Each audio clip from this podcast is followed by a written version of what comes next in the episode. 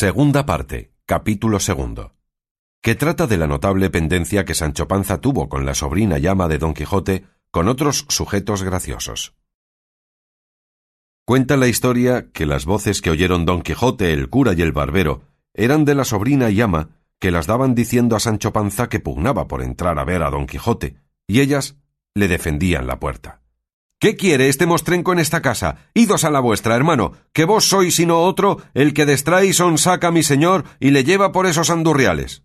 A lo que Sancho respondió Ama de Satanás, el sonsacado y el distraído y el llevado por esos andurriales soy yo, que no tu amo. Él me llevó por esos mundos y vosotras os engañáis en la mitad del justo precio. Él me sacó de mi casa con engañifas, prometiéndome una ínsula que hasta ahora le espero.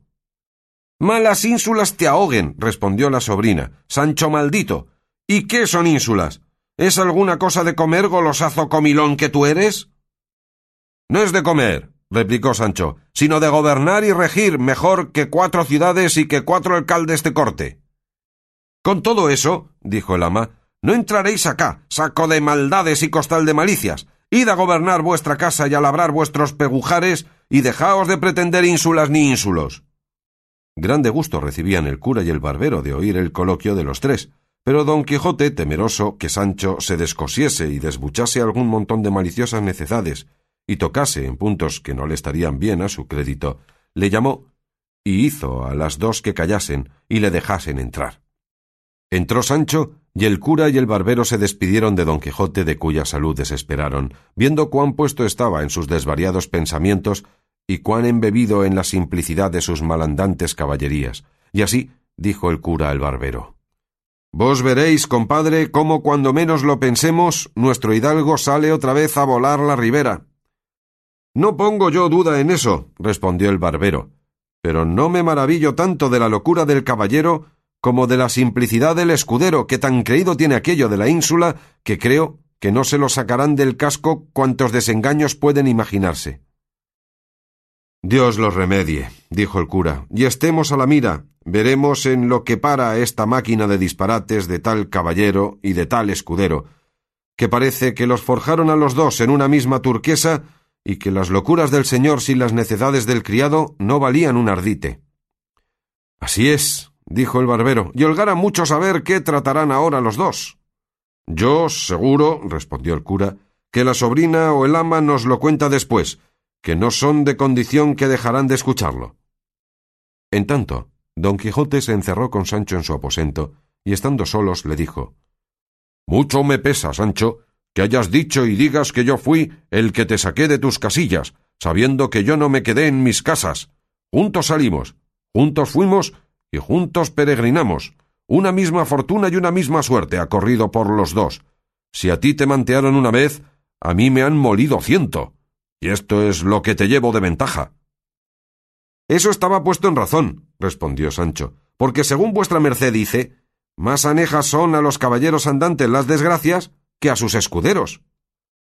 Engáñaste, Sancho, dijo don Quijote, según aquello cuando caput dolet, etc. No entiendo otra lengua que la mía, respondió Sancho.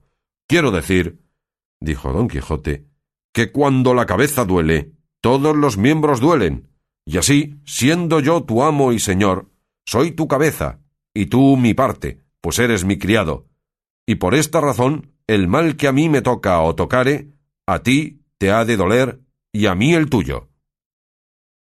Así había de ser, dijo Sancho, pero cuando a mí me manteaban, como a miembro, se estaba mi cabeza detrás de las bardas, mirándome volar por los aires, sin sentir dolor alguno.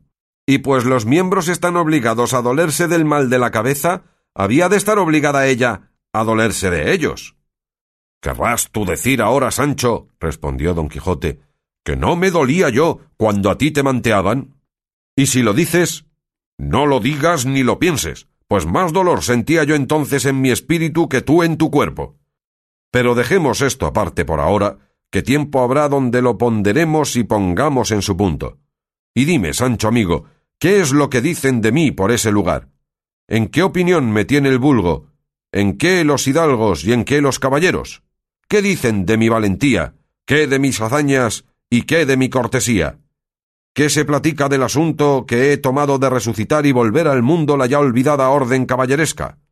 Finalmente quiero, Sancho, que me digas lo que acerca de esto ha llegado a tus oídos, y esto me has de decir sin añadir al bien ni quitar al mal cosa alguna, que de los vasallos leales es decir la verdad a sus señores en su ser y figura propia, sin que la adulación la acreciente o otro vano respeto la disminuya.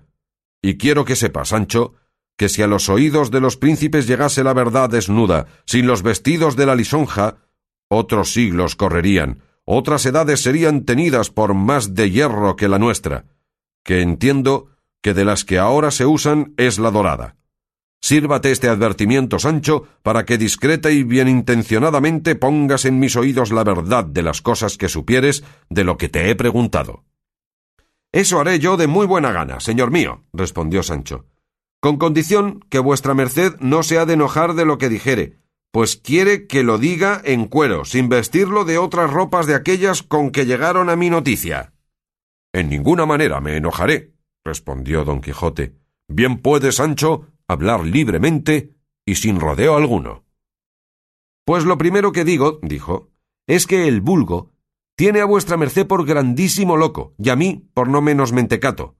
Los hidalgos dicen no conteniéndose vuestra merced en los límites de la hidalguía, se ha puesto don y se ha remetido a caballero con cuatro cepas y dos yugadas de tierra y con un trapo atrás y otro delante.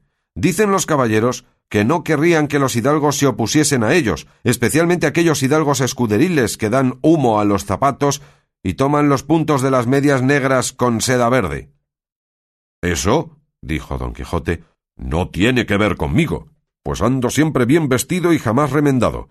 Roto bien podría ser, y el roto más de las armas que del tiempo. En lo que toca, prosiguió Sancho, a la valentía, cortesía, hazañas y asunto de vuestra merced, hay diferentes opiniones. Unos dicen loco pero gracioso, otros valiente pero desgraciado, otros cortés pero impertinente. Y por aquí van discurriendo en tantas cosas que ni a vuestra merced ni a mí nos dejan hueso sano.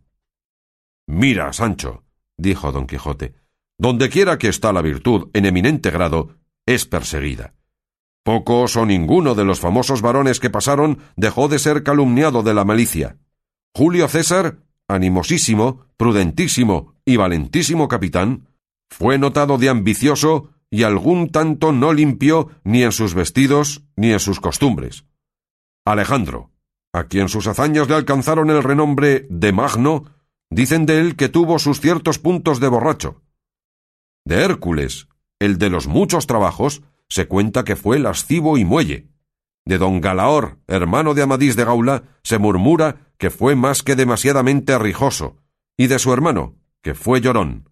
Así que, oh Sancho, entre las tantas calumnias de buenos, bien pueden pasar las mías, como no sean más de las que has dicho. Ahí está el toque, Cuerpo de mi padre, replicó Sancho. Pues hay más, preguntó don Quijote. Aún la cola falta por desollar, dijo Sancho. Lo de hasta aquí son tortas y pan pintado. Mas si vuestra merced quiere saber todo lo que hay acerca de las caloñas que le ponen, yo le traeré aquí luego al momento quien se las diga todas sin que les falte una meaja. Que anoche llegó el hijo de Bartolomé Carrasco, que viene de estudiar de Salamanca, hecho bachiller, y yéndole yo a dar la bienvenida, me dijo que andaba ya en libros la historia de vuestra merced, con nombre del ingenioso hidalgo don Quijote de la Mancha, y dice que me mientan a mí en ella con mi mismo nombre de Sancho Panza, y a la señora Dulcinea del Toboso con otras cosas que pasamos nosotros a solas, que me hice cruces de espantado cómo las pudo saber el historiador que las escribió. Yo te aseguro, Sancho, dijo don Quijote, que debe de ser algún sabio encantador el autor de nuestra historia, que a los tales no se les encubre nada de lo que quieren escribir. ¿Y cómo? dijo Sancho, si era sabio y encantador, pues según dice el bachiller Sansón Carrasco, que así se llama el que dicho tengo, que el autor de la historia se llama Cide Amete Berenjena. Ese es nombre de moro, respondió don Quijote. Así será, respondió Sancho, porque por la mayor parte he oído decir que los moros son amigos de berenjenas. Tú debes, Sancho, dijo don Quijote, errarte en el sobrenombre de ese Cide, que en arábigo quiere decir señor. Bien podría ser, replicó Sancho, Mas si vuestra merced gusta que yo le haga venir aquí, iré por él en volandas. Harásme mucho placer, amigo, dijo don Quijote, que me tiene suspenso lo que me has dicho, y no comeré bocado que bien me sepa hasta ser informado de todo. Pues yo voy por él, respondió Sancho, y dejando a su señor, se fue a buscar al bachiller, con el cual volvió de allí a poco espacio, y entre los tres pasaron un graciosísimo coloquio.